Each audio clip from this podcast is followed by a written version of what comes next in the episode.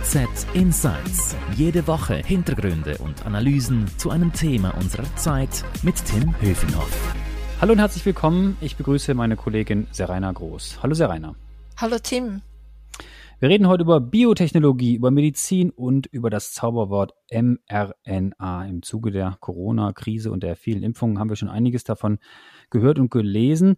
Äh, Serena, du bist unsere Pharma-Expertin und erklärst uns nochmal genau jetzt, warum mRNA ein wirklicher Gamechanger ist und warum das wirklich ein ganz spannendes Thema ist. Aber vielleicht mal vorab, warum ist das derzeit so wichtig, sich mit der Technologie mRNA auseinanderzusetzen und vielleicht, was bedeutet das überhaupt? Na, der Begriff steht für ähm, Messenger-RNA oder Boten-RNA zu Deutsch. Und das ist ein neues Prinzip äh, für Therapien. Und es ist eigentlich äh, ganz einfach erklärt, geht es darum, dass man dem Körper äh, nicht mehr eine Substanz verabreicht, äh, die dann irgendwie im Körper wirkt, sondern dass er ihm, dass man ihm ähm, eine Information oder eine Bauanleitung gibt, damit er etwas Bestimmtes macht oder eben unterlässt. Mhm. Ich lese in diesem Zusammenhang oft jetzt vom, vom Thema Revolution. Also was ist denn jetzt so revolutionär an dieser Technologie? Na, die Impfstoffe waren einfach der Gamechanger jetzt in der, in der Bekämpfung der Pandemie, weil es dank dieser Gel ähm, Technologie gelungen ist, Impfstoffe sehr schnell herzustellen, sehr schnell zu entwickeln, sehr schnell herzustellen und in riesigen Mengen herzustellen, was mit den herkömmlichen Methoden für die Impfstoffherstellung eben sehr schwierig ist. Und warum ist denn diese Technologie jetzt neu? Was ist denn daran anders? Weil früher gab es doch wahrscheinlich auch schon ähnliche Technologien, oder? Die ist eigentlich nicht neu. Da wird schon seit 30 äh, Jahren daran geforscht. Also die ersten Versuche waren in den 90er Jahren. Da haben französische Wissenschaftler haben auch ähm, Impfstoffe an Mäuse äh, verabreicht. Es ist einfach bis heute nicht gelungen, diese Technologie so weit zu entwickeln, dass sie wirklich reif für die An Anwendung ist und vor allem für eine Anwendung in einem so äh, großen Umfang. Das ist eigentlich nicht ungewöhnliches bei Biotech diese Technologien brauchen 20, 30 Jahre, bis sie dann wirklich ähm, äh, so weit sind, dass man sie etablieren kann. Mhm. Reden wir über Vor- und Nachteile dieser Technologie. Also was kann diese Technologie gut und was kann sie nicht? Ja, da gibt es eigentlich etwas ganz Interessantes. Die mRNA Technologie oder die mRNA ist im Vergleich zum, zur DNA viel instabiler.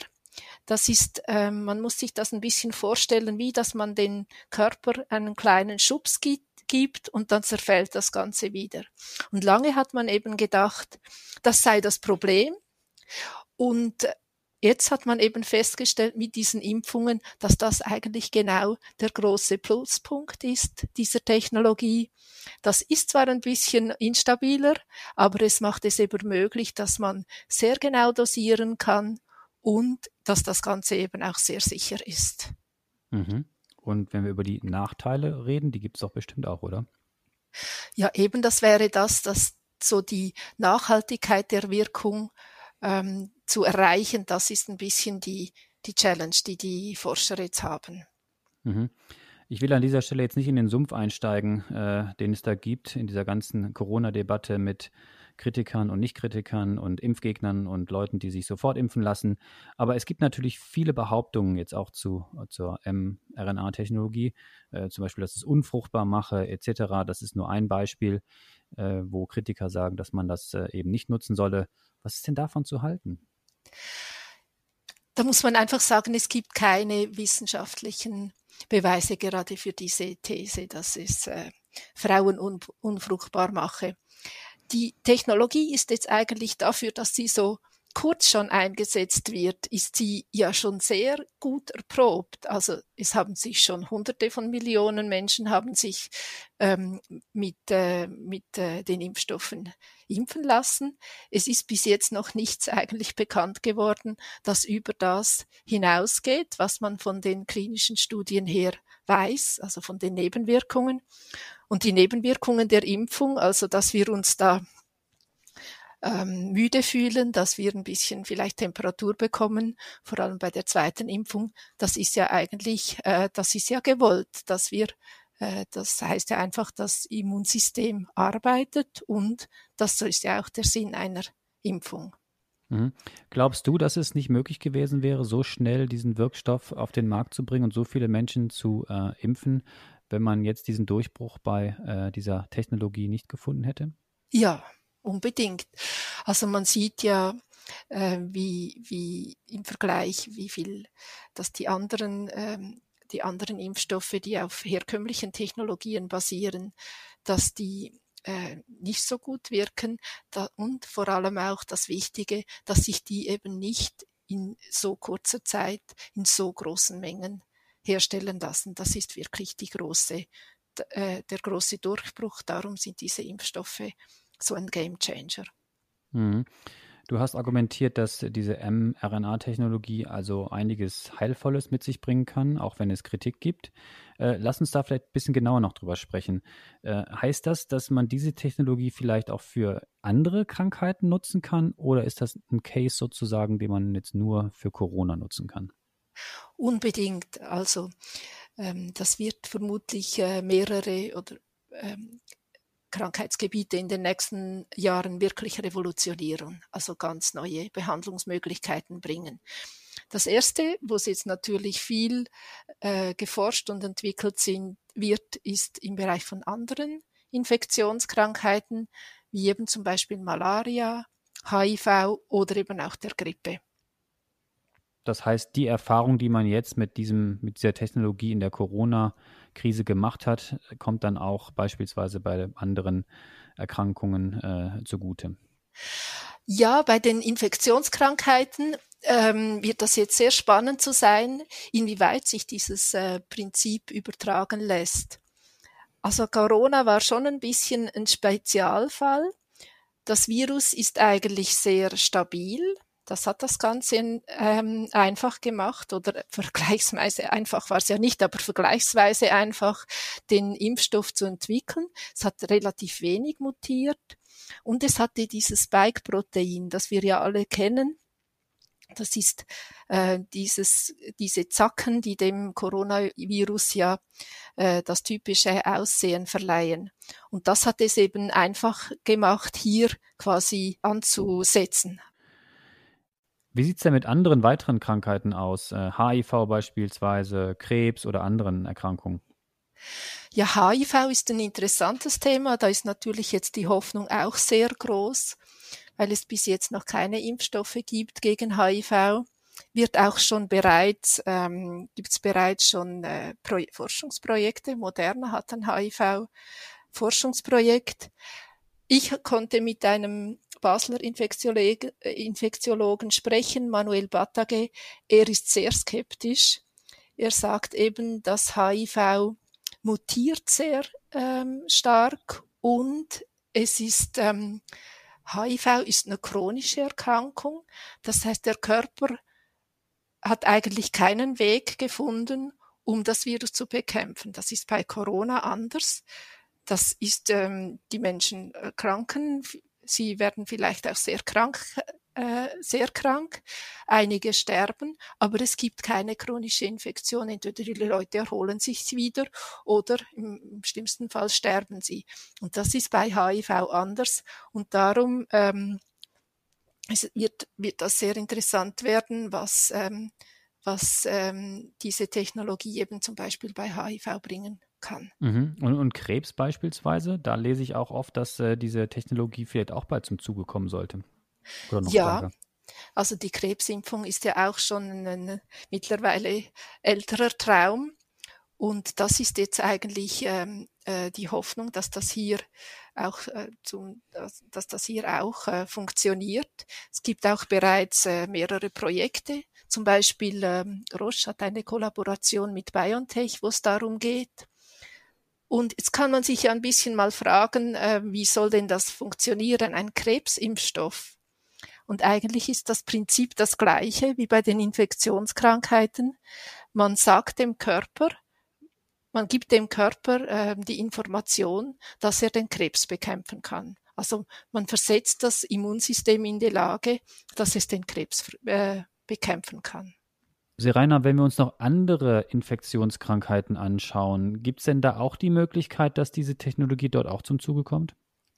Auf jeden Fall. Also die Hoffnungen sind sehr groß, dass es dank dieser Technologie gelingen könnte, bei Malaria zu einem Durchbruch kommen.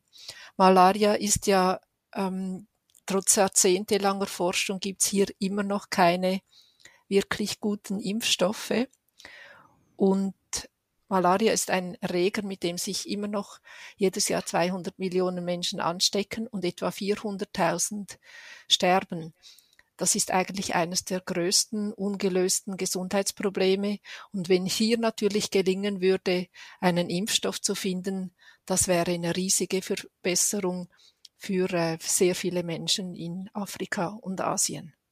Und über welchen Zeithorizont sprechen wir da? Könnte das auch so schnell gehen wie bei Corona, also innerhalb von einem, einem Jahr eventuell, oder reden wir über einen Zeitraum von, von drei, vier, fünf, sechs oder zehn Jahren? Das kann man jetzt noch nicht sagen. Ähm, es ist einfach so, dass die Arbeiten wirklich schon sehr weit sind. Da ist vor allem Biotech. BioNTech ist äh, zu, äh, zu erwähnen, das Unternehmen aus Deutschland, das einen der Corona-Impfstoffe herstellt. Die wollen bereits nächstes Jahr mit mehreren Malaria-Impfstoffen in die klinische Überprüfung gehen. Und, das ist auch, finde ich, sehr interessant, die möchten das dann auch in Afrika produzieren.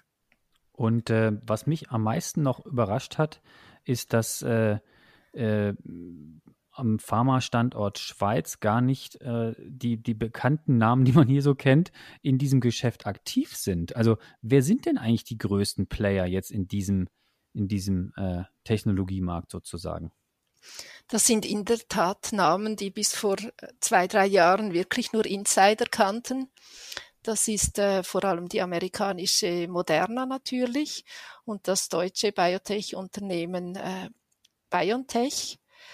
CureVac war noch ähm, auch ein deutsches Unternehmen, war auch am Anfang noch gut im Rennen. Die sind jetzt ein bisschen zurückgefallen. Aber das sind nicht äh, die großen Namen, die man kennt, irgendwie Roche, Novartis, Pfizer. Das ist aber nichts Ungewöhnliches. Es ist oft so, dass eigentlich die großen revolutionären te neuen Technologien, die kommen meistens von kleinen Biotechs, die werden dann von den großen gekauft oder man macht Partnerschaften Schaften und weiterentwickelt. Und dann kommen sie äh, zur Mar und, und, zur Marktreife gebracht. Mhm. Und warum kam dann die Technologie nicht aus der Schweiz? Weil wir eben diese kleinen, jungen, agilen Anbieter einfach nicht haben hier? Doch, wir haben die auch. Das hat sich ja, ist ja ein Phänomen, dass sich das sehr gut entwickelt hat in den letzten Jahren, vor allem in Basel, aber auch in der Westschweiz und in, in Zürich, dass ähm, sehr viele Biotechs dazugekommen sind. Aber es ist ein bisschen ein Problem, dass diese wirklich durchschlagenden neuen Technologien, wo natürlich sehr viel Kapital investiert werden muss, bis es dann wirklich soweit ist, die kommen halt oft nicht aus der Schweiz.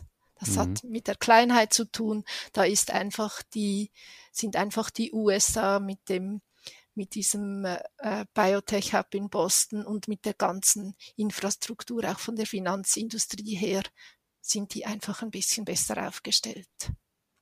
Serena, ganz herzlichen Dank für deine spannenden Insights. Hab viel gelernt. Wer sich noch mehr informieren möchte, der kann natürlich alles nochmal in Ruhe nachlesen auf handelszeitung.ch. Wenn euch unser Angebot gefällt hier im Podcast, dann würden wir uns über ein Abo freuen, sei es bei Spotify, Apple oder wo immer ihr uns auch zuhört. Merci fürs Zuhören, bleibt gesund. Danke dir sehr, Rainer. Bis dann. Ciao. Vielen Dank. HZ Insights